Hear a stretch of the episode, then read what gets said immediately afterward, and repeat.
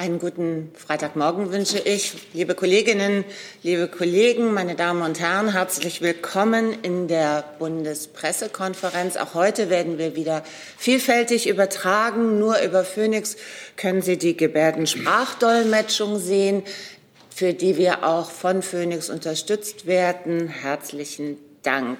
Zwei Sätze zu uns. Die Bundespressekonferenz ist eine regierungsunabhängige Organisation, in der sich Hauptstadtkorrespondentinnen, Hauptstadtkorrespondentinnen zusammengeschlossen haben, die eben über Bundestag und Bundespolitik berichten. Wir vom Vorstand gewährleisten, dass hier möglichst viele Fragen gestellt werden können.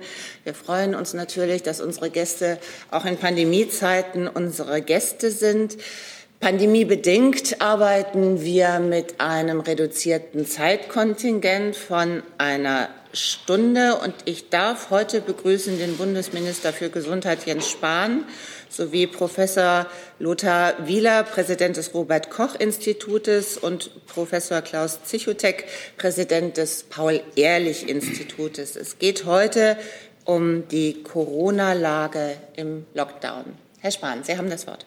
Ja, liebe Frau Welti, meine sehr geehrten Damen und Herren, ziemlich genau vor einem Jahr wurde das erste Mal das Coronavirus in Deutschland entdeckt. Wir erleben heute, ein Jahr später, harte Wochen des Lockdowns.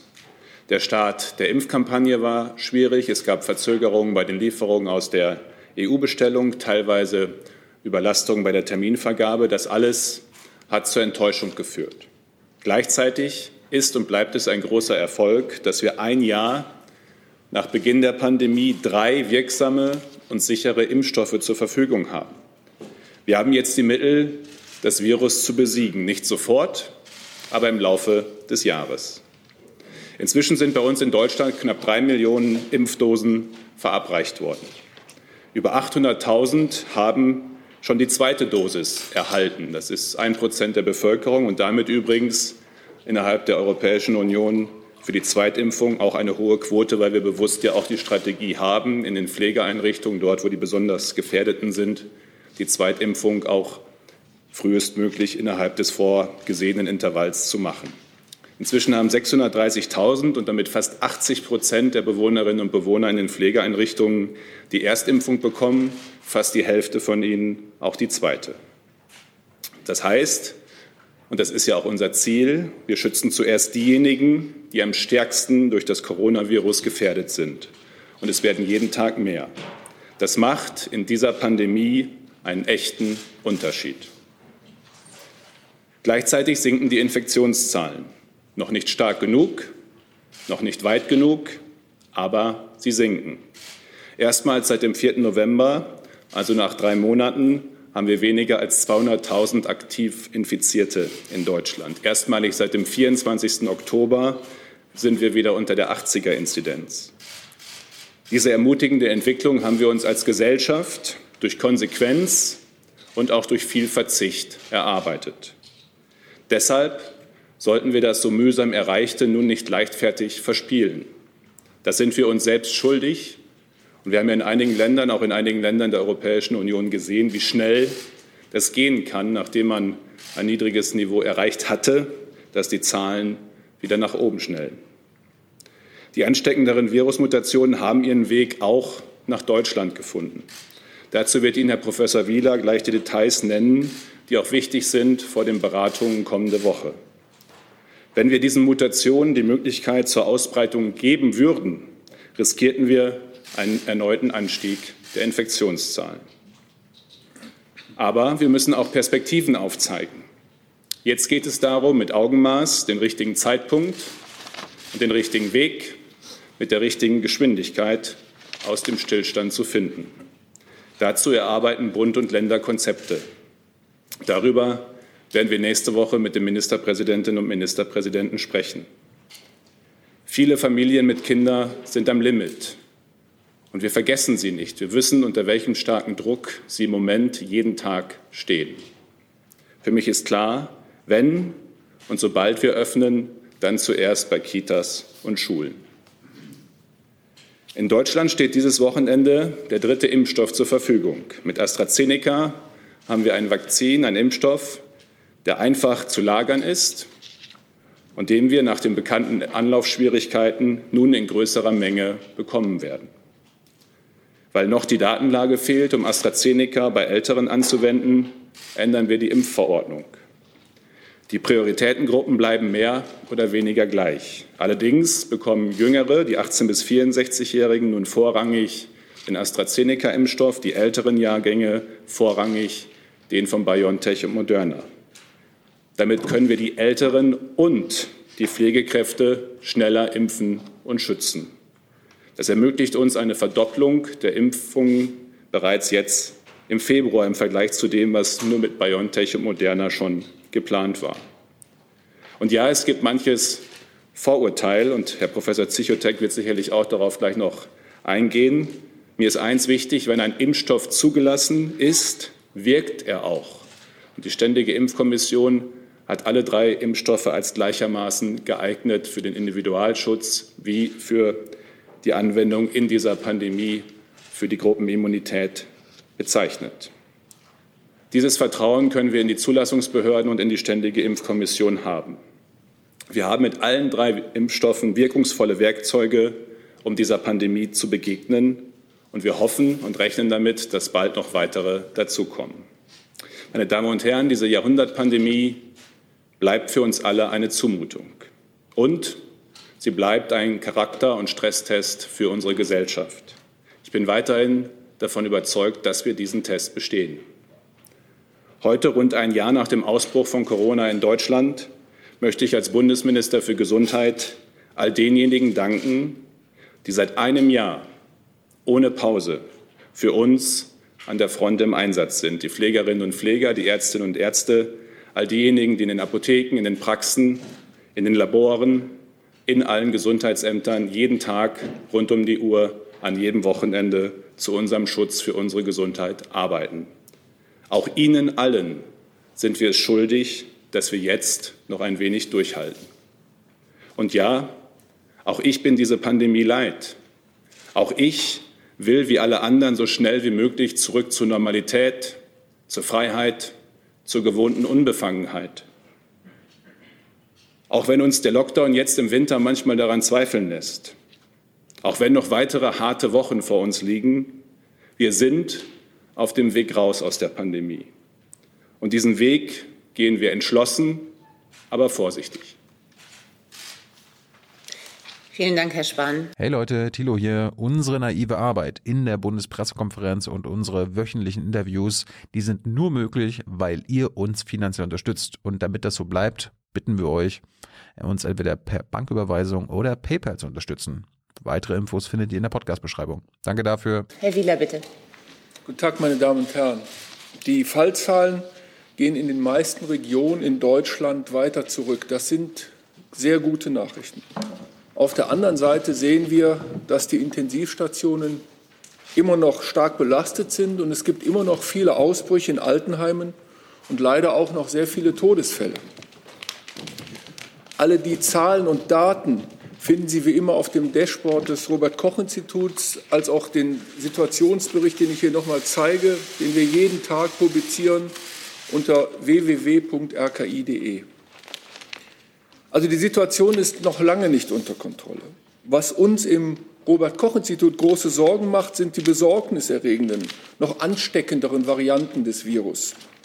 Aktuell sind es drei besorgniserregende Varianten, die wir im Blick haben die Variante B117, B1351 und B11281. Alle drei Varianten wurden in Deutschland bereits nachgewiesen. Wir haben jetzt einen ersten Überblick, wie häufig die Varianten zurzeit in unserem Land vorkommen, besonders die Variante B117. Das ist jene Variante, die erstmals in Großbritannien nachgewiesen wurde. Im Moment ist es die von den drei besorgniserregenden Varianten am weitesten in Deutschland verbreitete. Diese Variante ist ansteckender als die bisherigen und es gibt auch erste Hinweise, dass sie auch vermehrt zu schweren Verläufen führen kann. Um einen Überblick zu bekommen, haben wir verschiedene Daten genutzt und ausgewertet. Da ist zum einen das Ergebnis einer Ad-hoc-Erhebung in Laboren von letzter Woche. Darin wurden rund 31.000 positive SARS-CoV-2-Proben mit einem speziellen PCR-Test auf die Varianten nachuntersucht. Außerdem haben wir die Genomsequenzdaten ausgewertet und zudem auch die Meldedaten der Gesundheitsämter. B117 ist bislang in 13 Bundesländern nachgewiesen worden. Das ist der Stand von Anfang der Woche.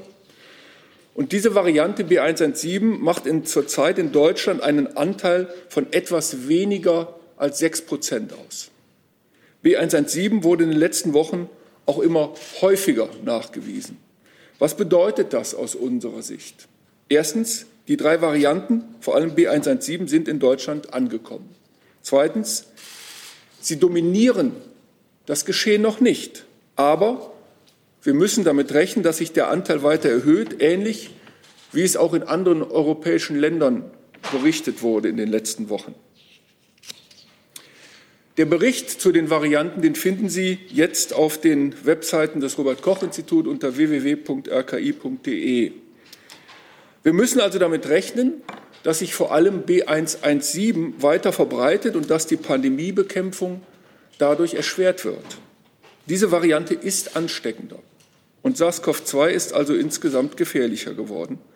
Deshalb ist es so wichtig, dass wir alle Maßnahmen weiter konsequent umsetzen, um Ansteckungen zu verhindern. Wir müssen die Ausbreitung von SARS-CoV und auch der Varianten zumindest verlangsamen. Und wir müssen verhindern, dass neue Varianten entstehen. Natürlich behalten wir alle diese Varianten im Blick, meine Damen und Herren. Wie Sie auch wissen, wird die Datengewinnung über Genomsequenzierung in Deutschland derzeit massiv ausgebaut. Nur um Ihnen ein Stichwort zu geben, im ganzen Jahr 2020 haben wir rund 1500 Sequenzdaten in Deutschland generiert, die in GISAID stehen. Alleine im Januar diesen Jahres sind es rund 3500 Genomsequenzdaten. Und im Robert Koch Institut wird zudem die sogenannte integrierte molekulare Surveillance ausgebaut. Dank dieser können wir zum Beispiel Genomsequenzen von Laboren in ganz Deutschland zusammen mit epidemiologischen Daten aus den Gesundheitsämtern integriert analysieren und bewerten. Und so können wir die Gefährlichkeit neuer Varianten einschätzen und die Virusvarianten auch in Deutschland besser überblicken. Und die Ad-hoc-Laborerhebung, von der ich eben sprach, die werden wir noch wiederholen in der Woche 6, 8 und 10. Ja, meine Damen und Herren, offensichtlich wird es besser werden. Jede Impfung ist ein wichtiger Schritt in die richtige Richtung. Aber, meine Damen und Herren, das Virus ist noch nicht müde. Im Gegenteil. Es hat gerade noch mal einen Boost bekommen. Und deshalb müssen wir unbedingt dranbleiben. Kontakte einschränken, wo immer möglich, Abstand halten, Hygieneregeln beachten, Masken tragen, lüften und bitte möglichst auf jede Reise verzichten, die nicht zwingend notwendig ist. Geben wir Covid-19 keine Chance. Herzlichen Dank, Herr Wieler. Herr Zichotek, bitte. Meine Damen und Herren, ähm, ich möchte noch mal darauf aufmerksam machen, wie bereits von Herrn Minister erwähnt, dass wir das Glück haben, drei regulär zugelassene Covid-19-Impfstoffprodukte bereits in der EU verfügbar zu haben. Wie Sie wissen, handelt es sich um genetische Impfstoffe auf mRNA-Basis. Das neueste Mitglied dieser Gruppe ist der Impfstoff von AstraZeneca, original bei der Oxford University äh, erarbeitet und äh, konzipiert. Ein Vektorimpfstoff. Bei Vektorimpfstoffen besteht bereits Erfahrung aus den Ebola-Impfstoffen und anderen. Durch den Einsatz dieser zugelassenen wirksamen Impfstoffe haben wir jetzt gemeinsam die Chance, die Pandemie wirksam zu begrenzen.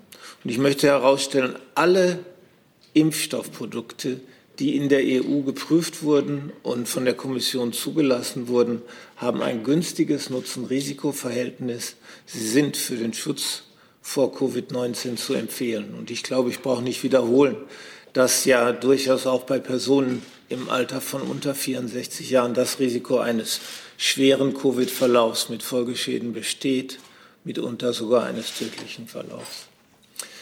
Wie ist der AstraZeneca-Impfstoff, äh, unser jüngstes Impfstoffprodukt, geprüft worden? Nun, zum einen äh, wurde sichergestellt, dass dieser Impfstoff konsistent qualitätsgesichert hergestellt wird. Er hat eine hohe Qualität und zusätzlich gewährleistet die staatliche Chargenfreigabe des Paul-Ehrlich-Instituts dass jede Charge von Impfstoffdosen diesen hohen Qualitätsanforderungen genügt. Zweitens, dieser Impfstoff wurde üblich wie bei anderen Impfstoffen auch geprüft an Tieren, an Ratten, Mäusen, Altweltaffen. Hier wurde die Sicherheitspharmakologie untersucht, um sicherzustellen, dass es keine Schäden geben kann oder physiologische Abnormalitäten. Äh, es wurde sogar mit, einem, äh, unter, mit einer Untersuchungsmethode, die wir Repeat Dose Toxicity nennen, äh, wiederholt der Impfstoff in größerer Menge gegeben. Auch hier haben sich ähm, die Eigenschaften des Impfstoffs als sicher herausgestellt. Und ich möchte darauf aufmerksam machen, es gibt ja durchaus auch sogenannte nicht humane Primatenversuche an Altweltaffen, die hier notwendig sind für die Sicherheit. Und hier hat man festgestellt, dass dieser Impfstoff Lungenschäden vermeiden kann, weil er vermeidet oder begrenzt die Infektion der unteren Atemwege. Wie lange und an wie vielen Personen wurde dieser Impfstoff geprüft? Nun allein in den Phase 3 Prüfungen wurde der Impfstoff an über 10.000 Personen mit zwei Dosen verimpft. Die Wirksamkeit für alle Altersgruppen bis etwa 64 Jahre wurde statistisch signifikant ermittelt und beträgt 60 Prozent nach der klinischen Prüfung. Aber auch die Wirksamkeit in den Altersgruppen darüber hinaus wird hoch sein, wenn wir an äh, die älteren Personen äh, denken, weil der Grad der Immunreaktion vergleichbar hoch war wie bei den jüngeren. Und wenn man in Betracht zieht, dass die Grippeimpfstoffe, die wir jedes Jahr äh, verimpfen, eine Wirksamkeit zwischen 60 und 80 Prozent im Durchschnitt haben, so ist die Wirksamkeit eines Covid-Impfstoffs von 60 Prozent ausgezeichnet und wird uns helfen, die Pandemie zu bekämpfen. Ich möchte zusammenfassen. Der zugelassene AstraZeneca Covid-19-Impfstoff, genau wie die beiden anderen, hat ein günstiges Nutzen-Risikoprofil. Er ist nach den üblichen Regeln geprüft worden. Er erfüllt die Kriterien, die wir selber seitens Paul-Ehrlich-Institut im Ausschuss für Humanarzneimittel festgelegt haben, mit einer Wirksamkeit deutlich über 50 Prozent und einem sehr guten Sicherheitsprofil. Er ist nach den Ergebnissen der klinischen Prüfungen im Vergleich zu den RNA-Impfstoffen möglicherweise auch etwas verträglicher. Er wird übrigens, das kann ich Ihnen von letzten Konferenzen mit den Kolleginnen und Kollegen in Europa sagen, überall in Europa empfohlen. Und auch äh, die Ständige Impfkommission hat hier klare Maßstäbe gesetzt, genauso wie die WHO diesen Impfstoff empfehlen wird. Ich möchte eine weitere positive Nachricht geben. Es stehen noch mehr Impfstoffprodukte zur Zulassung an.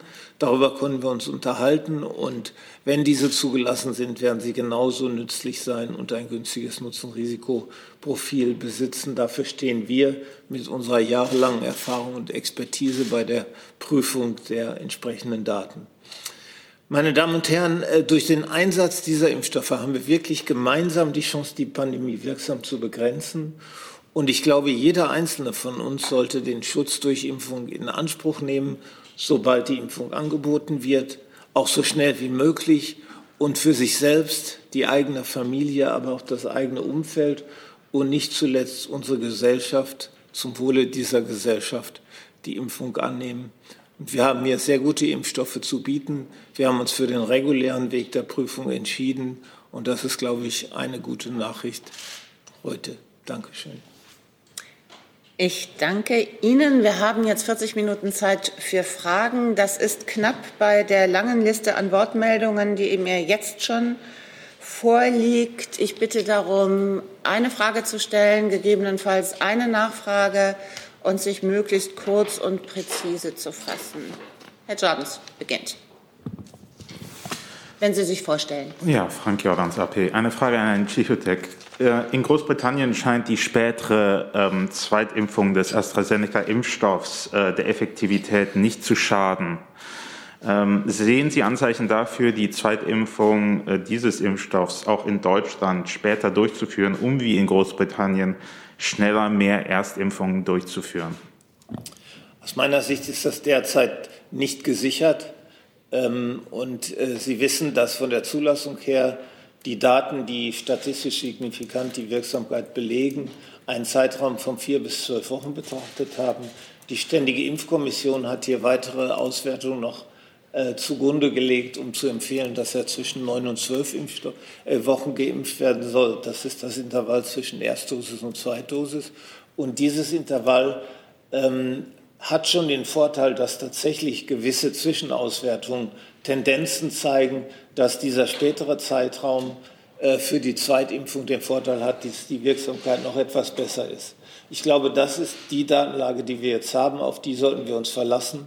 Wenn es neuere Daten geben sollte mit hoher Evidenz aus dem Alltagsgebrauch, so kann natürlich die Empfehlung entsprechend angepasst werden und auch die Zulassung. Natürlich warten wir auch, das möchte ich noch mal sagen, ganz klar auf weitere Daten aus den laufenden klinischen Prüfungen der Phase 3, was die Sicherheit und Wirksamkeit angeht. Zusatz? Ja, kleine Nachfrage. Können Sie schon absehen, wann Sie solche Daten erhalten würden? Denn ähm, abgesehen von der Zulassung weiterer Impfstoffe wäre das ja einer der, der großen äh, Möglichkeiten, mehr Erstimpfungen schnell durchzuführen. Das kann ich noch nicht absehen derzeit. Äh, ich kann nur sagen, im Vorfeld der Zulassung haben wir allein gehofft auf spätere Interimsanalysen, die uns vorgelegt werden. Aber es ist manchmal nicht trivial, auch bei erfahrenen Firmen die entsprechenden Daten gut aufzubereiten und nach Stand der Technik ähm, auszuwerten. Das braucht manchmal seine Zeit. Zu AstraZeneca fragt auch Anke Schröder von NHK, japanisches Fernsehen. Die EMA hat den Impfstoff für alle über 18 zugelassen aber betont, dass es nicht genügend Daten für Personen über 55 gibt. Die STIKO empfiehlt den Impfstoff nur für Personen von 18 bis 65. Ähm, woraus resultiert dieser Unterschied von zehn Jahren? Bezieht man sich da auf unterschiedliche Daten? Das ist ganz einfach zu erklären. Ähm, wir haben von Seiten der Zulassung hier äh, einen sehr hohen Evidenzmaßstab angelegt aber wir haben auch die Möglichkeit zu extrapolieren, äh, was die STIKO in anderer Weise durch Modellierung und Ähnliches tut. Und hier war klar, dass die harte Datenlage statistisch signifikant zeigt, dass nachgewiesen wurde in den laufenden klinischen Prüfungen zum Zeitpunkt der Auswertung und zum Zeitpunkt, als wir die Entscheidung für die Zulassung treffen mussten, dass wir sehr gute, hohe Evidenzdaten von 18 bis 55 Jahren haben aber wir können extrapolieren aufgrund der Daten der Immunreaktion auch bei Älteren, dass der Impfstoff auch gute Wirksamkeit haben wird darüber hinaus. Und deswegen haben wir uns von Seiten der Zulassung dazu entschlossen, keine Altersbegrenzung einzuziehen, aber einen Hinweis zu geben, dass die Datenlage bis 55 besser ist. Die Ständige Impfkommission hatte noch eine weitere Zwischenauswertung vorliegen, die gezeigt hat, dass es durchaus sehr gute Tendenzen gibt für Wirksamkeit bis zum Alter von 64 Jahren und hat sich entsprechend entschlossen, die Empfehlung auszusprechen. Dann Herr Kollege, bitte. Ähm, Sand von der Financial Times. Ähm, ich wollte auf die, ähm, also die Entscheidung der, der Bundesregierung ähm, zurückkommen, ähm, AstraZeneca-Impfstoff äh, nicht an Personen über 65 zu verimpfen. Welchen, ähm, Sie haben ein bisschen darüber gesprochen, aber vielleicht können Sie äh, ausführlicher erzählen, also welchen Einfluss das auf die, die ganze nationale Impfkampagne haben wird. Ähm, wird, wird sie dadurch verlangsamt? Ähm, wird es damit, damit schwieriger werden, die Ich hatte um eine Frage und gegebenenfalls eine Nachfrage gebeten. Dankeschön. Ähm, also zuerst einmal folgen wir der Empfehlung, äh, wie auch in allen anderen Bereichen der Ständigen Impfkommission, äh, was äh, eben 18 bis 64 Jahre angeht. Ich will übrigens darauf hinweisen, falls und wenn neuere Daten, bessere Daten auch für Ältere vorliegen und die von der Ständigen Impfkommission ausgewertet werden, kann das eben dann auch schon in wenigen Wochen zu anderen Entscheidungen führen. Es wird ja immer aktuell ausgewertet. Aber der Umstand, dass mehr Impfstoff zu einer Verlangsamung der Kampagne führt, dem kann ich jetzt noch nicht ganz logisch äh, folgen. Wir haben allein durch den AstraZeneca-Impfstoff bis zum 19. Februar 1,7 Millionen zusätzliche Impfdosen äh, zur Verfügung, die an die Bundesländer geliefert werden werden. Äh, die ersten jetzt heute, über und, über, äh, heute und morgen ähm, an die Bundesländer äh, gehen. Äh, und dieser Mehrimpfstoff wird natürlich verimpft. Und jeder, jede Impfung mehr ist Teil unserer äh, Kampagne. Ähm, und was wir jetzt machen können, ist, ist, wir haben ja in jeder Priorisierungsgruppe im Grunde Menschen jeden Alters. Auch in der Priorisierungsgruppe 1 sind mit den Pflegekräften, den Ärztinnen und Ärzten diejenigen, die in den Kliniken, in den Pflegeeinrichtungen mit einem äh, hohen Risiko arbeiten, äh, ja eben zur sozusagen bevorzugten Impfung empfohlen. Ähm, und jetzt die ambulanten Pflegedienste im Übrigen zum Beispiel sind bis jetzt äh, oder werden jetzt als nächstes in den Fokus der Impfkampagne bei den Bundesländern äh, rücken, nachdem jetzt vor allem die stationären Pflegeeinrichtungen, die Pflegeheime geimpft worden sind. Das heißt also, wir können in der Prio-Gruppe 1, in den besonders verwundbaren, bei den besonders verwundbaren und den besonders gefährdeten, jetzt schneller impfen. Wir können bei den über 80-Jährigen schneller mehr impfen, weil wir für die unter 64-Jährigen in der Gruppe äh, andere Impfstoffe zur Verfügung haben. Und deswegen wird das die Impfkampagne natürlich beschleunigen. Dazu vielleicht auch die Frage von Christopher Jenert aus dem ARD Hauptstadtstudio. Wann tritt die neue Impfverordnung in Kraft und welche Gruppen rücken in der Priorisierung dann nach vorne? Sie tritt äh, am Montag in Kraft, ähm, wird sie nachher, denke ich, zeichnen ähm, und ist dann am Montag im Bundesanzeiger. Ähm, was es an Veränderungen innerhalb der Gruppen gibt, geht vor allem zurück auf überarbeitete Empfehlungen der Ständigen Impfkommission. Die Ständige Impfkommission wertet ja auch beständig äh, die Daten aus, äh, die vorliegen, etwa zu der Frage, welche Vorerkrankungen führen zu welchen Risiken äh, bei Covid-19. Und dort hat es eine Reihe von Veränderungen gegeben ähm, bei den Krankheitsbildern, vor allem in der Priorisierungsgruppe 2, also der nächsten Gruppe. Äh, und das werden wir natürlich abbilden. Übrigens auch bei denjenigen, die Vorerkrankungen haben, gibt es ja sehr, sehr viele im Alter von 18 bis 64. Also auch die werden, diese Menschen, diesen Bürgerinnen und Bürgern, werden wir deutlich früher mit diesem Impfstoff ein Angebot zum Schutz machen können. Ähm, und deswegen auch weil eben in sehr hoher Zahl. Ja, wir hatten mit mehr gerechnet, das haben wir jetzt ja alles die letzten zwei, drei Wochen intensiv diskutiert, aber drei Millionen mehr Impfdosen allein im Februar, wie von AstraZeneca angekündigt für die Lieferung, macht einen echten Unterschied im Vergleich zu ohne AstraZeneca. Äh, und das wird natürlich äh, jetzt die Impfkampagne insgesamt zwar weiter beschleunigen, ich will aber noch mal dazu sagen, um das auch äh, noch mal klar zu haben. Es bleiben trotzdem noch einige harte Wochen der Knappheit bei den Impfstoffen, äh, vor allem eben äh, so acht bis zehn Wochen jetzt noch bis ins zweite Quartal hinein. Und deswegen werden wir weiterhin priorisieren müssen. Und deswegen ist die Verordnung, die am Montag in Kraft tritt, natürlich auch wichtig, einfach für die Handhabung vor Ort. Dann Frau Dunz, bitte. Ist das nicht an?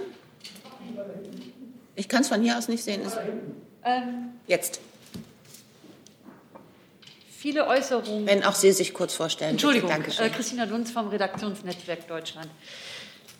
Herr Spahn, viele Äußerungen der Spitzenpolitiker einschließlich der Kanzlerin deuten jetzt darauf hin, dass der Lockdown verlängert werden muss vom äh, 14. über den 14. Februar hinaus. Ähm, wenn wir Herrn Professor Wieler zuhören, wie er das erklärt, dass einerseits die Zahlen, die Infektionszahl sinken, und andererseits das mutierte Virus jetzt bei ungefähr äh, 6 Prozent äh, liegen. Erscheint das für den, also für mich jetzt erstmal sage ich, so schlecht sieht das doch gar nicht aus. Könnten Sie bitte beschreiben, warum das so eine Gefahr ist und wie sie noch explodieren kann? Und Herr Spahn, wie lange müsste eine niedrige Infektionszahl laufen, um dann lockern zu können? Es geht ja nicht am ersten Tag dann auf, sondern äh, Sie brauchen Spielräume. Wie lange wäre das? Das waren jetzt auch zwei Fragen auf einmal. Okay. Ähm, man kann auch zehn zusammenhängende Fragen das wir wahrscheinlich schaffen. Aber ähm, ähm, Frau Dunz, äh, zum Ersten, ähm, auch das, was ich aus der Biologie oder von den Biologen, Virologen gelernt habe in den letzten Wochen, ist, dass erstmal der Umstand, dass dieses Virus sich so verändert, zeigt, dass wir ihm auf den Fersen sind. Dass es also äh, ihm schwerer fällt, sich zu verbreiten, weil Immunität da ist in Teilen. In manchen Ländern sicherlich, weil es ein anderes Ausbruchsgeschehen gab, auch noch mal deutlich mehr als bei uns in Deutschland. Äh, und das kann mit dem Impfen sich eben auch ergeben. Und das Virus will natürlich bleiben und verändert sich dann so, dass es im Zweifel zum Beispiel ansteckungsfähiger wird. Aber es ist erstmal auch ein Zeichen dafür, dass es sozusagen schwerer wird fürs Virus, dass es beginnt, sich zu verändern, wenn man das jetzt ihm überhaupt Eigenschaften ist. Am Ende ist es ja ein totes Ding, aber äh, zuschreiben, äh, zuschreiben äh, will. Ähm, und wir werden jetzt das, das hat ja Herr Professor Wieler gesagt, das haben wir auch vereinbart mit den Laboren, mit dem Robert-Koch-Institut, äh, was wir gemacht haben, was die Labore gemacht haben, noch mal dreimal mindestens wiederholen, immer im Zwei-Wochen-Abstand, äh, um zu sehen, wie sich diese knapp 6 Prozent jetzt auch in den nächsten Wochen einfach weiterentwickeln. Also jenseits der äh, verstärkten Genomsequenzierung ganz gezielt auf diese drei Mutationen hin, auch zusammen mit den Laboren sehr flächendeckend, regelhaft, sehr viele Positivproben eben entsprechend untersuchen. Weil die Frage sozusagen, wie ist die Dynamik oder nicht, ja einen Unterschied macht. In Dänemark sind es, glaube ich, schon 30 Prozent Anteil äh, äh, der Mutation und das zeigt eben, dass das dann auch schnell passieren kann. Und worum es ja geht, ist, gar nicht erst die Chance sozusagen zur dynamischen Ausbreitung zu geben. Das ist ja im Moment einmal mehr das Schwierige, dieses Paradox, in dem wir sind, obwohl die Zahlen sinken und auch schon sanken vor 10, 14 Tagen, wurden die Maßnahmen verlängert und verstärkt, erstmal bis zum 14. Februar. Aber es geht eben darum, diesen Effekt zu vermeiden, den wir etwa in Portugal und Irland gesehen haben bin mit der portugiesischen Kollegin im intensiven Austausch. Es ist sehr dramatisch, die Situation in Portugal. Und wenn Sie die Zahlen in Portugal vor einiger Zeit nehmen und jetzt war viel erreicht äh, und jetzt ist die Lage eben völlig anders. Und das war in Irland auch so. Und den Umstand wollen wir natürlich vermeiden. Ich finde, da sind wir uns alle schuldig, nach den harten Wochen des Verzichts, das jetzt wirklich auch bestmöglich zu sichern. Ähm, und am Ende geht es ja darum, wie wir aus diesem Lockdown in einen wenn Sie im Englischen bleiben wollen, Steady State kommen, äh, der jetzt nochmal neu, also neuen Normalzustand, der nochmal neu berücksichtigt, auch verstärkt berücksichtigt, diese Mutationen und das Risiko der Mutationsverbreitung. Heißt also, das, was wir jetzt schon ja begonnen haben, medizinische Schutzmasken, die besser schützen als die Alltagsmasken, viel regelhafter öfter zu haben. Wenn jeder, der mit anderen in einem äh, äh Raum ist und gerade nicht selbst aktiv redet, diese Masken trägt, äh, dann macht das einen Unterschied. Ähm, vor allem eben auch im gegenseitigen, äh, im gegenseitigen Schutz. Medizinische Schutzmasken noch viel mehr zu tragen, ist aus meiner Sicht ein ganz wichtiger Punkt, ähm, eben in den nächsten Wochen jetzt auch mit Blick auf die äh, Mutation, die bekannten Regeln und Maßnahmen weiter einzuhalten. Da, wo wir wieder in Normalbetrieb unter Pandemiebedingungen gingen, in Kitas und Schulen mit besonderer Vorsicht das zu machen. Also all diese Dinge sozusagen zu verstärken, auch auf einem Weg äh, in mögliche Lockerungen hinein. Ob die schon nächste Woche beginnen können oder nicht, äh, darüber werden wir jetzt, die Zahlen des Robert-Koch-Instituts sind ja gerade erst äh, veröffentlicht heute Morgen, darüber werden jetzt Bund und Länder miteinander reden. Herr Wieler war noch gefragt. Ich war noch gefragt, ja. Ähm, also nochmal zu den Varianten zum Verständnis. Warum machen uns die Varianten eben Sorgen? Ist es quasi eine, eine neue Qualität? Es gibt ja diese Übertragungswahrscheinlichkeit. Also wie viel äh, steckt eine Person an, wie viel andere steckt er an? Und es ist so, aus all den Daten, die wir jetzt haben, die ersten Daten kamen aus dem Vereinigten Königreich, aber auch aus Dänemark und aus äh, Holland sind inzwischen gute epidemiologische Daten da, die zeigen uns, dass diese Virusvariante wirklich deutlich mehr andere Menschen ansteckt. Also der sogenannte R-Wert, der ist um etwa 0,5 höher. Und jeder, der sich jetzt mit dem R-Wert in den letzten Wochen und Monaten beschäftigt hat, heißt, dass das halt wirklich eine riesige Zahl ist. Und wenn wir uns die Verbreitung anschauen in diesen Ländern, äh, in der 46. Kalenderwoche in Dänemark zum Beispiel war diese Variante bei 0,3 Prozent. In der zweiten Kalenderwoche dieses Jahres bei 7,3 Prozent und in der dritten Woche bei 13 Prozent. Wir haben ähm, in Portugal ist diese Variante zurzeit bei etwa 60 Prozent. Sie sehen also wirklich eine starke Erhöhung dieser Variante. Und der Grund ist eben, dass diese Variante leichter übertragen wird. Das ist der eine Aspekt, der uns natürlich Sorge macht. Und der andere Aspekt ist dann, wenn die Variante mehr Menschen ansteckt, egal ob sie jetzt mehr krank macht oder, oder genauso krank macht, wenn einfach mehr Menschen angesteckt werden, wird die Anzahl der Menschen, die krank sind, einfach höher.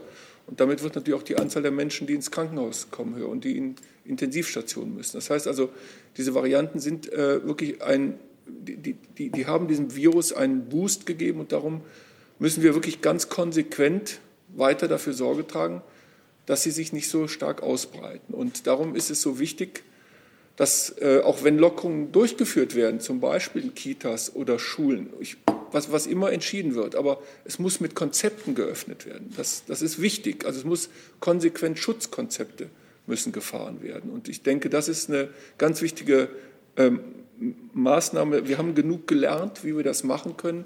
Wir dürfen jetzt ähm, nicht nachlässig werden, weil diese Varianten sich leider ausbreiten. Matthias Gebauer vom Spiegel möchte von Lothar Wieler wissen, wie bewertet Ihr Institut die Lage in Tirol, wo sich die sogenannte Südafrika-Variante stark ausbreitet und sollte Tirol zu einem sogenannten Virusvariantengebiet deklariert werden, was ja die Einreisekontrollen deutlich verschaffen würde? Also die, ähm, nach meinem Kenntnisstand hat sich doch diese Variante sehr stark ausgebreitet.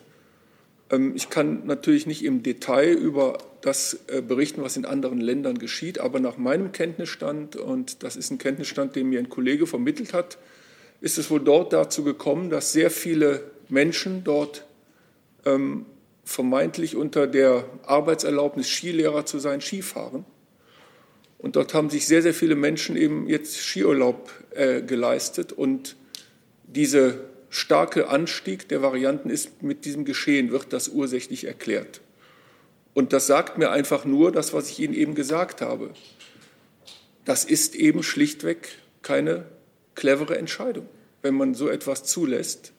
Und darum sollten wir möglichst nur da lockern, wo wir es wirklich als unumgänglich sehen. Das ist ein Geschehen, das hätte vermieden werden können, wenn dort nicht so viele tausende Menschen Skifahren würden. Herr Kollege, bitte. Markus Grill vom Norddeutschen Rundfunk. Ich habe eine Frage an Herrn Minister Spahn, was die äh, EU-Impfstoffbeschaffung anbelangt. Ist es zutreffend, dass ein Vertreter des Gesundheitsministeriums in der EU-Verhandlungsgruppe saß, die mit den Pharmaunternehmen äh, verhandelt haben? Und können Sie dessen Rolle mal beschreiben? Gerne, habe ich auch schon öfter, Herr Grill, äh, beschrieben. Ähm, zuerst einmal haben wir ähm, auf europäischer Ebene, ist auch öffentlich zugänglich, äh, wurde ein Steering Committee, also die, sozusagen das Institutionelle hinter den Verhandlungen wurde Ende Juni, wenn ich es richtig erinnere, im Gesundheitsministerrat Mitte Ende Juni äh, beschlossen, auch veröffentlicht, ähm, ein Steering Committee gebildet, äh, in dem auch alle 27 Mitgliedstaaten äh, vertreten sind, das eben immer berichtet, in dem berichtet wird von der Kommission vom Verhandlungsteam, wie die jeweiligen Verhandlungen laufen, in dem im Zweifel auch grundsätzliche Entscheidungen getroffen werden. Und dann ist es so gewesen, dass bei den Verhandlungen mit den jeweiligen Unternehmen jeweils, ich es richtig erinnere, zwei Mitgliedstaaten äh, äh, sozusagen auch mit Vertretern äh, dabei waren. Geführt haben die Verhandlungen die Kommission. Vertragspartner ist die Kommission, aber natürlich wie sollte es auch sonst anders sein, das ist ja auch immer klar gewesen, äh, gab es Rückkopplungen zu den 27 Mitgliedstaaten. Nachfrage. Ja. Ähm, haben Sie, Sie haben ja sozusagen, Sie waren dadurch äh, durch, das, durch Ihren Mitarbeiter ja immer sehr gut und detailliert informiert wahrscheinlich. Haben Sie dieses Wissen auch mit den anderen Ressorts in der Bundesregierung geteilt, diesen Kenntnisstand der jeweiligen Impfstoffbeschaffung? Wir haben ja in, die, in diesem berühmten hätte ich beinahe gesagt, in Antwort auf den Fragenkatalog, äh, der ja innerhalb äh, oder von den Ländern vor allem ja federführend äh, gemacht worden ist, aufgezeigt, wie häufig wir welches Gremium über welche Verhandlungsstände informiert haben. Im Zweifel müsste ich Sie, das war ja so eine sehr lange Liste, noch mal auf diese Liste verweisen. Markus Rackert von Reuters möchte wissen, wenn die EU und BioNTech sagen, dass 70 Millionen Dosen der zweiten Bestellung im zweiten Quartal geliefert werden können, dann muss doch die erste Bestellung bis dahin komplett geliefert sein, sonst wäre es doch eine Täuschung der Impfwilligen. Der was? Der Impfwilligen. Warum wäre das eine? Also jetzt können wir die Rückfrage natürlich nicht stellen, weil äh, digital. Äh, also ich würde jetzt, ich kann jetzt den Begriff Täuschung ehrlicherweise aus der Frage und dem Kontext der Frage noch nicht ganz äh, mir erschließen. Ähm, die Verträge sehen äh, jeweils sozusagen oder unterschiedlich, jetzt in diesem Fall der BioNTech-Vertrag, äh, eben bestimmte Abfolgen in den Lieferungen vor. Und wenn zusätzliche Verträge geschlossen werden, sehen die auch bestimmte Abfolgen in der Menge äh, vor. Vieles davon hängt ja auch zusammen. Und da sind wir wieder dabei, dass wir ja bereits im Sommer auch begonnen haben mit den Herstellern. Das ist vielleicht nochmal eine wichtige Botschaft, mit den Herstellern, etwa BioNTech bezogen auf Marburg, zu schauen, und immer zu unterstützen, wenn das an uns herangetragen wurde, dass es zusätzliche Produktionskapazitäten braucht und wo es konkrete Projekte gibt. Äh, Marburg ist ganz entscheidend dafür, dass jetzt eben zusätzliche Dosen äh, möglich sind, das zusätzliche Werk äh, in Marburg. Und das macht eben nach Auskunft von BioNTech Pfizer es möglich, diese zusätzlichen Mengen dann auch früher äh, zu liefern. Ich finde es übrigens sehr ermutigend. Sie haben vielleicht vorhin gesehen, dass es auch eine Kooperation noch mal verstärkt mit Merck, gibt, Merck deutsche Merck äh, gibt, äh, was Lipide angeht. Das war ja ein Ergebnis aus dem Gespräch am Montag mit den Herstellern, dass es bei Lipiden, also einem Vorprodukt zu den Impfstoffen, äh, Engpässe gibt. Äh, wir haben in dieser Woche allein CureVac, GlaxoSmithKline. Also wir sehen ja jeden Tag, das sind nur die Dinge, die öffentlich werden. Natürlich gibt es im Zweifel noch viel, viel mehr Kooperationen, äh, wie viele Kooperationen und Zusammenarbeiten stattfinden und wo immer möglich, gewünscht und manchmal auch ganz initiativ unterstützen wir solche Kooperationen. Wenn wir irgendwo erfahren, dass da mögliche Produktionskapazitäten sind, dann gehen wir äh, auch auf die Unternehmen zu und sagen, wäre das was für euch? Und das ist genau das, was eben seit Wochen stattfindet und was offenkundig Zug um Zug auch die Früchte trägt, nämlich die, dass wir im zweiten Quartal deutlich mehr Mengen erwarten dürfen als im ersten. Herr Kreuzfeld. Ich kann es nicht sehen. Jo. Ja. Dankeschön. Malte Kreuzfeld von der Taz. Ähm, Herr Spahn oder Herr Zichotek, ich hätte noch mal eine Frage zu der ähm, was die größere Verfügbarkeit der Impfstoffe jetzt langfristig für, die, äh, für den Zeitplan bedeutet, ob Sie irgendwie mal grob sagen können, wann ist die erste Gruppe durch, wann kommt die zweite, dritte und vierte dran, größenordnungsmäßig. Und zur letzten Gruppe, die bisher noch gar nicht vorgesehen ist, Kinder und Jugendliche, gibt es da eigentlich irgendeine Perspektive, wann es genug Daten gibt, dass auch die geimpft werden können? Zu der Frage der Studien Kinder und Jugendliche kann sicherlich auch Herr Professor Zichotek noch was sagen. Ich weiß, dass einige Hersteller mit entsprechenden Studien äh, begonnen haben. Ähm, das ist eben auch ein Thema, weil ich gelegentlich die Frage kriege, warum Kinder noch nicht, weil eben wir noch keine Studien haben für Kinder und Jugendliche. Aber wie gesagt, der Professor Zichotek kann sich ja noch kurz ergänzen. Ähm, die Priorisierungsgruppe 1 ich finde ja immer dieses mit den Gruppen, das klingt so technisch, so, aber es ist halt so. Jedenfalls die mit höchster Priorität äh, sind eben die über 80-Jährigen und wie gesagt insbesondere diejenigen in den Kliniken, in den Pflegeeinrichtungen, in der Pflege, die sie begleiten, betreuen mit besonderem Risiko. Ähm, mit dem, was wir im Moment auch erwarten dürfen an Impfstoffen, gehe ich davon aus. Jetzt bitte nicht nachher sagen, am 30. März ist noch nicht 100 Prozent, aber so um den Quartalswechsel herum dass wir im ersten Quartal äh, eben dort allen ein Angebot äh, gemacht haben werden können, unter der Voraussetzung, dass die Lieferungen wie geplant fürs erste Quartal erfolgen. Die weiteren Gruppen? Bitte? Und, Und dann die weiteren kommt, Gruppen, kann man das schon genauer sagen? Dann kommt, dann starten wir mit der nächsten äh, äh, Gruppe mit hohem Risiko und dann wird das eben Zug um Zug äh, mehr werden können, auch an Angebot. Ähm, Im Moment ist ja noch die Herausforderung, dass wir zwar für die Quartale schon Planzahlen haben, aber noch nicht für die Monate. Wir sind im ständigen Gespräch mit den Herstellern und deswegen bin ich ja weiterhin dankbar für die Runde am letzten Montag, die, denke ich, allen handelnden Akteuren, auch politisch verantwortlichen Akteuren im Land deutlich gemacht hat, was geht an Informationen und Sicherheit und Planung und was eben noch nicht geht äh, an jedenfalls wochenweiser äh, Planung. Ähm, und sobald Informationen von den Herstellern da sind, gehen wir sie auch weiter. Aber mit den Mengen, die wir im zweiten Quartal erwarten dürfen, werden wir sicherlich äh, dann äh, bei denen mit hohem Risiko, also der nächsten Gruppe, äh, auch sehr, sehr vielen ein Angebot machen können. Aber wenn Sie genau hinschauen, ist es auch eine große Gruppe. Herr Zichutek. Ja, zu den Kindern und Jugendlichen. Zum einen möchte ich noch mal darauf aufmerksam machen, dass der BioNTech-Impfstoff ja zumindest ab 16 Jahre zugelassen ist. Es gibt andere Hersteller, die jetzt beginnen, Kinderstudien zu konzipieren, Moderna, Novavax, andere. Ähm, so schnell sind die Ergebnisse da nicht zu erwarten. Und Sie wissen, es sind ja notwendige Studien, weil es möglich ist, dass die Dosierung angepasst werden muss. Auch hier und da vielleicht Formulierungen. Da geht es vor allen Dingen auch um Verträglichkeit im Bereich Kinder und Jugendliche. Das läuft, aber im Fokus muss ich sagen, derzeit von den Entwicklungen ist neben äh, der Entwicklung für Kinder und Jugendliche ganz sicher das Thema Varianten und wie adaptieren wir die Impfstoffe auf die Varianten und das Thema Transmission. Das heißt, können wir hier Daten finden dafür, dass die Geimpften das Virus nicht weiter übertragen. Entschuldigung? Ich denke im Laufe des Halbjahres.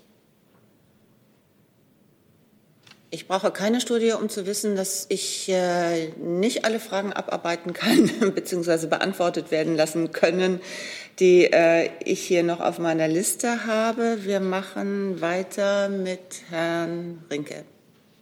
Ja, eine Frage an den RKI-Präsidenten. Es geht nochmal um die Mutanten. Sie hatten ja auf zwei Testmöglichkeiten hingewiesen, einmal Gensequenzierung und dann diesen veränderten PCR-Test. Warum setzen Sie den nicht flächendeckender ein? Das scheint doch ein sehr viel einfacheres Verfahren zu sein. Und äh, eine kurze Nachfrage zu dem, was Herr Tischotek eben gesagt hat, äh, mit äh, der Wirkung auf Impfstoffe. Gibt es denn irgendein Indiz, dass möglicherweise Impfstoffe auf bestimmte Mutanten nicht mehr so reagieren können, drohen nicht mehr so reagieren zu können, wie man das wünscht? Ja, ähm, das ist eine sehr gute Frage, Herr Rinke. Das hat zwei Gründe. Also zum einen ist es so, dass wir möglichst das, dasselbe Untersuchungspanel haben wollen, ja, sodass wir die Daten wirklich vergleichen können. Also wenn wir jetzt alle zwei Wochen bis zur zehnten Woche mit denselben Laboren immer einen ähnlichen Anteil von Proben nachuntersuchen, dann können wir natürlich die Daten viel besser vergleichen, weil einfach die Stichprobe sehr ähnlich ist.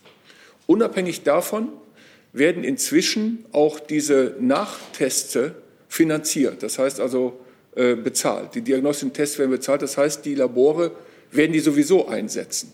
Also das heißt, das Wissen wird dort auch kontinuierlich erweitert. Das heißt also, wir werden immer mehr Informationen darüber haben, aber wir wollen gerne dieselbe Stichprobe haben, damit wir wirklich den Anstieg vergleichen können. Und der zweite Punkt mit der Genomsequenzierung, das ist ein ganz wichtiger Aspekt. Ähm, also wir, wir, wir müssen davon ausgehen, dass es zukünftig auch weitere Varianten gibt. Das ist einfach biologisch zu erwarten, aus vielen Gründen. Ein Grund ist eben, dass nach wie vor es so viele äh, Infektionen gibt. Und jedes Mal, wenn das Virus von einer Person auf die andere überspringt, dann tut sich was. Sie können sich vielleicht noch erinnern.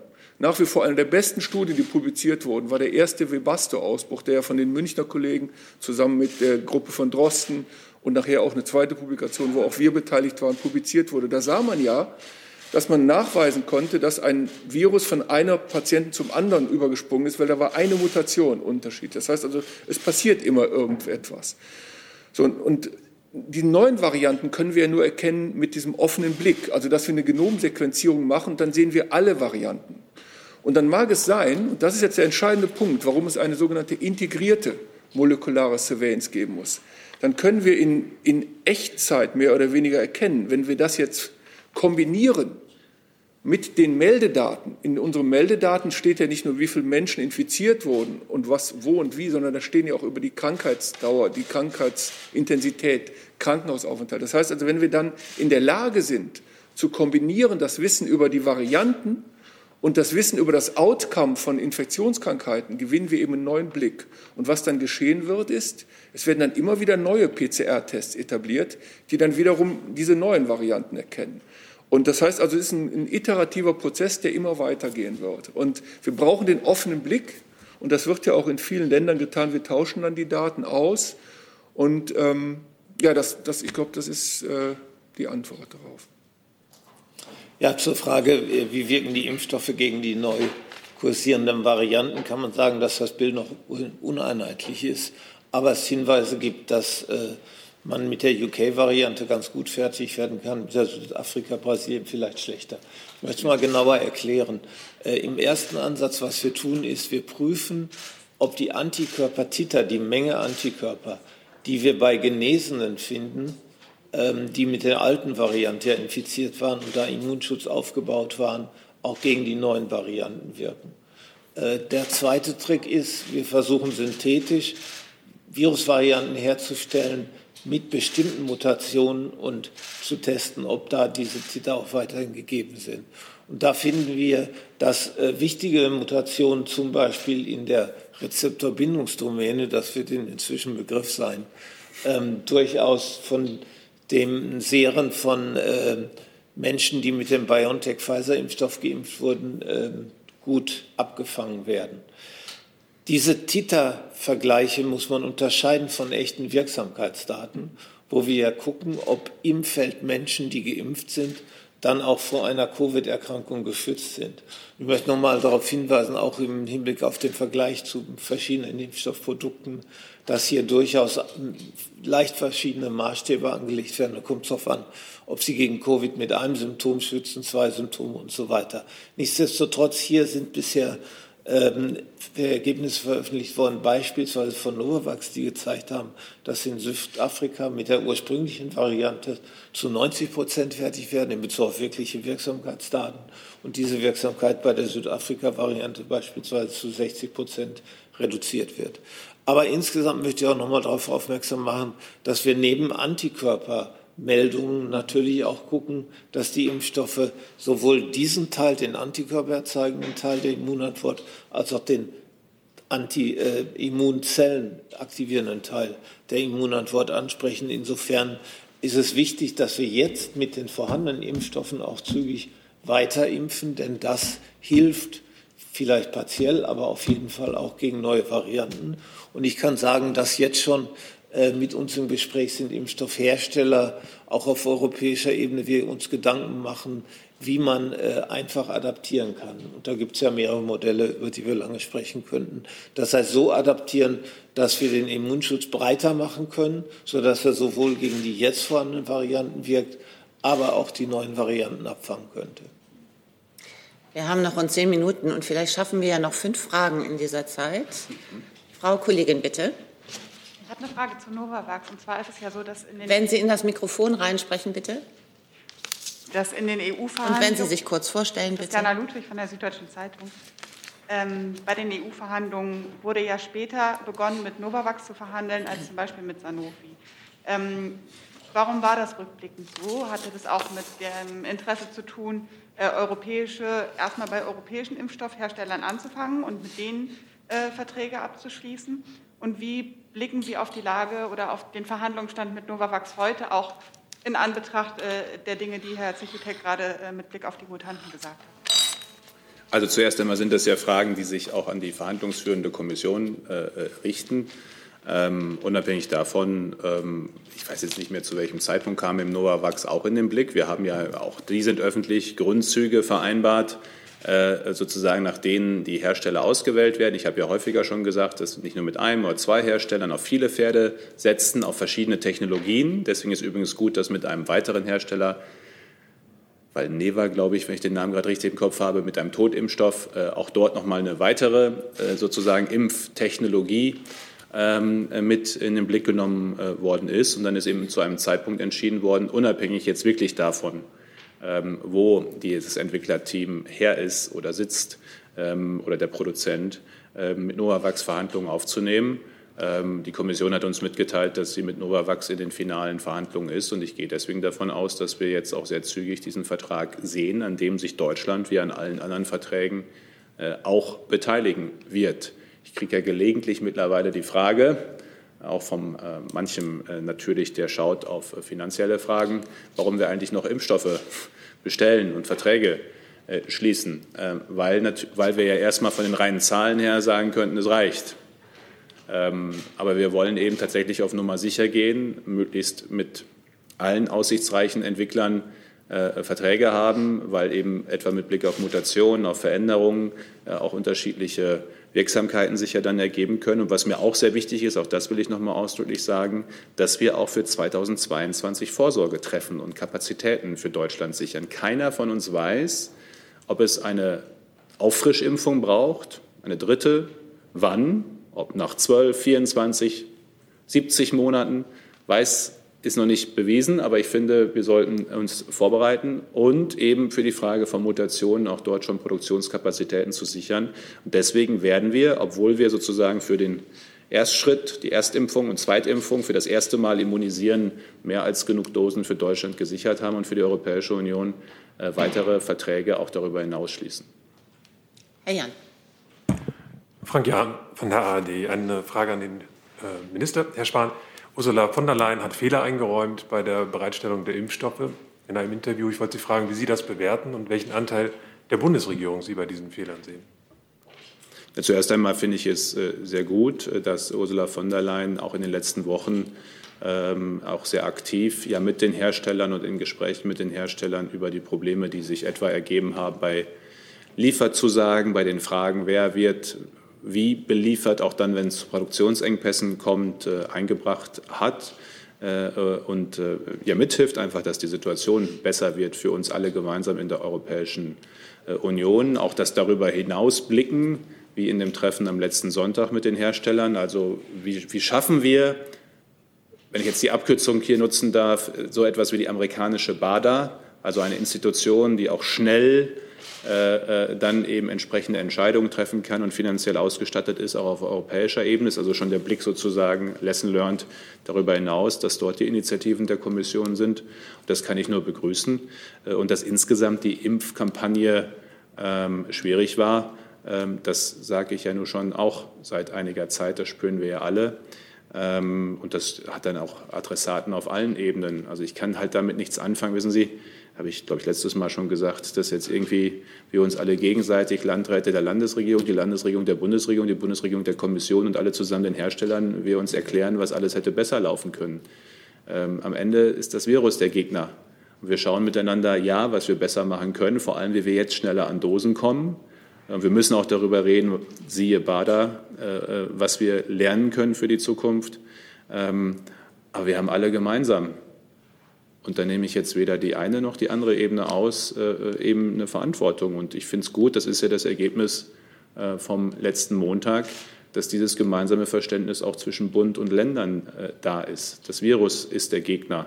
Und wenn wir Vertrauen behalten wollen, äh, dann ist ganz, ganz wichtig aus meiner Sicht, dass wir das eben auch gemeinsam immer wieder deutlich machen. Herr Körper? Armin Körper vom ZDF. Herr Minister, Sie haben zu Beginn der Pandemie gesagt, wir werden uns verzeihen müssen.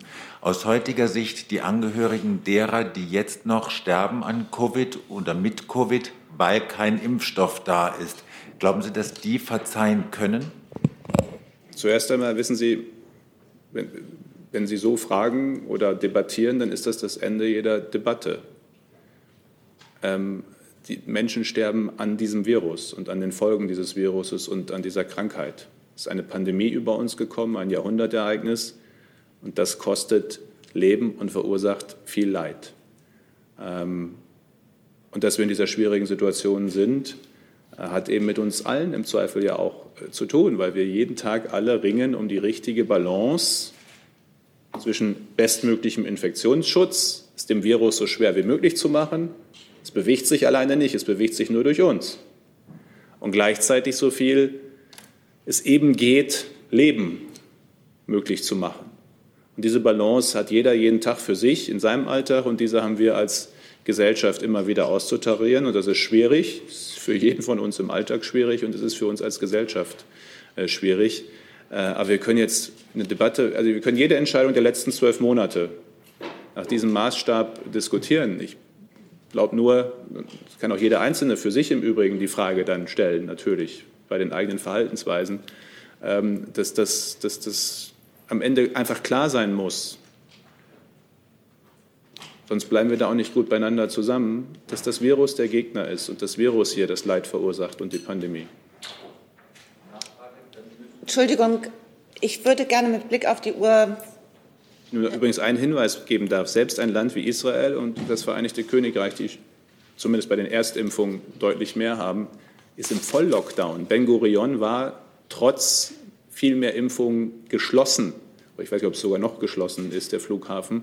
Äh, das zeigt eben, äh, dass das Impfen einen Unterschied macht für den, der geimpft ist, aber es sehr lange dauert, bis es insgesamt in der Gruppenimmunität einen Unterschied macht. Äh, und trotzdem eben trotz Impf begonnener Impfkampagne wir alle noch in harten Wochen sind. Das finde ich ist, ist einfach wichtig zu sehen. Wir haben den Weg raus begonnen, aber es sind auch noch harte Wochen, die vor uns liegen. In dieser Schnellfragerunde in der Bundespressekonferenz noch Herr Jung und Herr Reitschuster, bitte. Ja.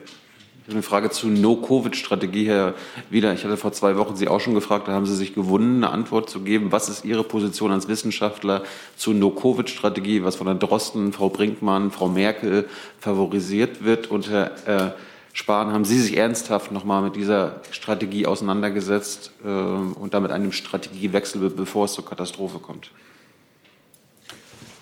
Ja, Herr Jung, also zunächst einmal möchte ich noch mal etwas Prinzipielles sagen. Es gibt in dieser Gesellschaft immer noch Personen, die Corona leugnen. Es gibt immer noch Menschen in unserem Land, die bewusst sich äh, gegen Masken entscheiden. Es gibt immer noch Menschen, die das Problem nicht ernst nehmen. Das möchte ich auch einmal äh, gesagt haben. Und ähm, es ist sehr wichtig, dass alle diese verstehen, dass das Virus ähm, in, in unserem Land und in der ganzen Welt wirklich eine, eine schreckliche Spur hinterlassen hat. Und wir können uns davor schützen. Das ist das eine. Das zweite, ähm, ich weiß nicht, wer diese No-Covid alles genau unterstützt, aber das Narrativ, dass wir die Zahlen runterbringen müssen, ist genau das richtige Narrativ. Ich, erkläre es nochmal. es gibt hunderte Gründe, warum wir geringe Inzidenzzahlen haben müssen. Und je schneller wir die erreichen, desto besser ist es. Und darum müssen wir die Infektionszahlen so stark runterkriegen, wie es geht. Und um das zu tun, müssen wir bestimmte Maßnahmen durchhalten. Und ob die dann bis zur Inzidenz von 10 von 100.000 geht oder bis zur Inzidenz von 0 von 100.000, das ist doch dann auch sicher ein Prozess, der dann äh, gemeinsam entschieden werden muss und der dann auch örtlich entschieden werden muss. Aber nochmal, meine Position ist ganz klar.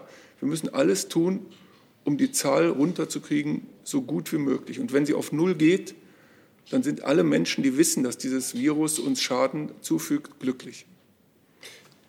Herr Professor Wieler hat ja vorhin gesagt, äh, das Virus ist noch nicht müde.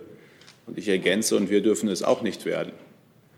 Ähm, und um insgesamt als Gesellschaft nicht müde und müder zu werden, ist eben wichtig, ähm, auch, auch Ziele zu haben miteinander, die natürlich den Gesundheitsschutz, und das sage ich als Bundesminister für Gesundheit ganz ausdrücklich, sehr, sehr stark gewichten, stärker als andere Facetten, äh, die aber schon in den Blick nehmen, immer auch, was in den anderen Bereichen passiert, mit Menschen passiert, soziale Härten, emotionale Härten, übrigens auch gesundheitliche Folgen wirtschaftliche Folgen, die immer auch soziale Folgen haben. Also ich kann mit diesem Gegensatz Wirtschaft, Gesundheit wenig anfangen, weil jede wirtschaftliche Frage am Ende auch eine gesundheitliche ist und mich selten auch umgekehrt.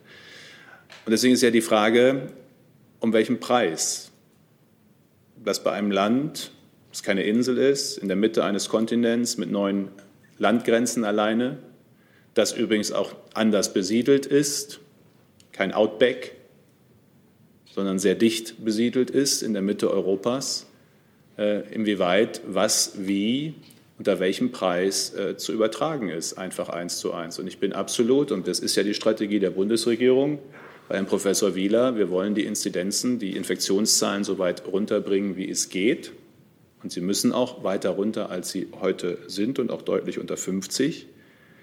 Ähm, aber wir haben eben das eigentliche Ziel, die Überlastung des Gesundheits- oder die Belastung. Ich will auch gar nicht warten, bis es überlastet ist. Also deswegen kann ich mit dem Argument, wir sollen nur auf Intensivstationen schauen, auch wenig anfangen. Ich möchte ja nicht erst immer, dass sie voll sind. Es ist auch jedes Mal Leid für Patientinnen und Patienten. Aber unser Hauptziel ist vor allem eben eine zu starke Belastung des Gesundheitswesens zu vermeiden. Das ist das Ziel seit Beginn dieser Pandemie ähm, in äh, nicht nur bei der Bundesregierung, sondern aller politisch oder fast aller politisch Handelnder, ich will nicht für alle sprechen können, aber doch derjenigen, die hier auch zusammenkommen, äh, etwa in der Ministerpräsidentenkonferenz der großen Mehrheit des Deutschen Bundestages, Gesundheitswesen nicht zu stark belasten. Das ist ein anderes Ziel als Null Infektionen. Das sind zwei verschiedene Ziele. Das ist ein legitimes Ziel, das ist ein legitimes Konzept, aber man muss sich darüber im Klaren sein, dass es ein anderes ist. Ähm, und deswegen ähm, ist die Debatte darüber ja auch, auch notwendig. Aus meiner Sicht ist der Preis für eine absolute Null-Zero-Strategie unter den Bedingungen unseres Landes, unter den Bedingungen, in denen wir als Gesellschaft im Moment sind, zu hoch. Und trotzdem, um das gleich hinterher zu sagen, müssen die Zahlen deutlich weiter runter. Hey Leute, hier sind Thilo und Tyler. Jung und Naiv gibt es ja nur durch eure Unterstützung. Hier gibt es keine Werbung, außer für uns selbst. Das sagst du jetzt auch schon ein paar Jahre, ne? Ja. Aber man muss ja Aber mal wieder darauf halt, hinweisen. Ne? Stimmt halt. Ne? Und ihr könnt uns per Banküberweisung unterstützen oder PayPal. Und wie ihr das alles machen könnt, findet ihr in der Podcast-Beschreibung. Und jetzt geht's weiter. Herr Reitschuster. Boris Reitschuster von reitschuster.de. Herr Spahn, Ihr Sprecher hat hier heute vor einer Woche äh, gesagt, es gebe bislang keine Hinweise darauf, dass sich die Zahl der psychischen Erkrankungen durch die Corona-Krise erhöht hat. Zitat, diese Hinweise gibt es zahlreich in den Medien, bei der ARD zum Beispiel. Die Sprecherin des Familienministeriums hat hier von 30 Prozent Zunahme gesprochen. Die Frage wäre, Warum äh, gibt es diese Widersprüche innerhalb der Regierung? Wie stehen Sie zu der Kritik, dass die äh, Regierung das nicht ernst genug nimmt? Und was für belastbare Zahlen haben Sie? Danke. Also zuerst einmal, wir nehmen, auch ich persönlich, äh, diese Frage natürlich sehr, sehr ernst. Das alles macht doch mit jedem von uns was.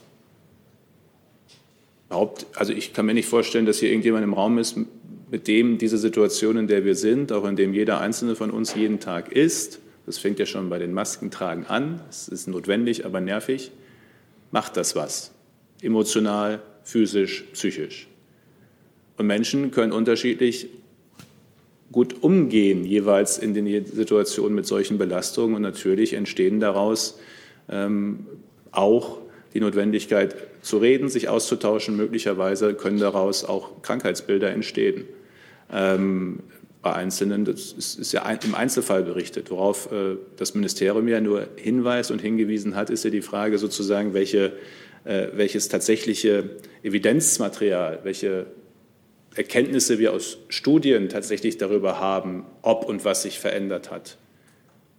Und Im Übrigen kann es auch andersrum sein, auch das wird berichtet, dass in bestimmten Lebenslagen, dadurch, dass das Leben weniger stressig geworden ist, in manchen Berufen auch wieder, also zum Beispiel bei Herzinfarkten äh, äh sehen wir auch andere Zahlen als ohne Corona an vielen Stellen niedrigere. Die Frage ist ja, woher kommt das? Ist das, weil sie weniger stattfinden oder weil sie weniger entdeckt werden? Und wenn sie weniger stattfinden, warum finden sie eigentlich weniger statt? Weil möglicherweise weniger Stress. Also es ist jetzt alles, wie Sie merken, eher äh, äh, beschrieben aus der eigenen Empirie als eben tatsächlich aus belastbarer Evidenz. Und das ist das, worauf wir hinweisen, dass wir diese belastbare Evidenz aus sozusagen Behandlungsdaten äh, eben im Moment noch nicht haben die wird es sicherlich auch geben und geben können. Und das gilt für andere Bereiche auch. Und wir unterstützen äh, auch in Studien, auch in anderen Bereichen äh, viele. Die Krankenkassen machen das im Übrigen auch mit ihren wissenschaftlichen Instituten, die natürlich genau das untersuchen. Wir müssen alles in den Blick nehmen, die gesundheitlichen Folgen durch Corona und diejenigen wegen Corona. Entschuldigung, nein. Wir machen jetzt, wir sind, nee, wir sind in der, in der Schnellfragerunde und wir sind äh, schon über die Zeit und ich muss jetzt wirklich wegen des Nachfolgetermins der Regierungspressekonferenz diese Pressekonferenz an dieser Stelle beenden. Sage herzlichen Dank. Muss bei allen um Verständnis bitten, deren Fragen offen geblieben sind. Äh, das nächste Mal. Dankeschön. Dankeschön.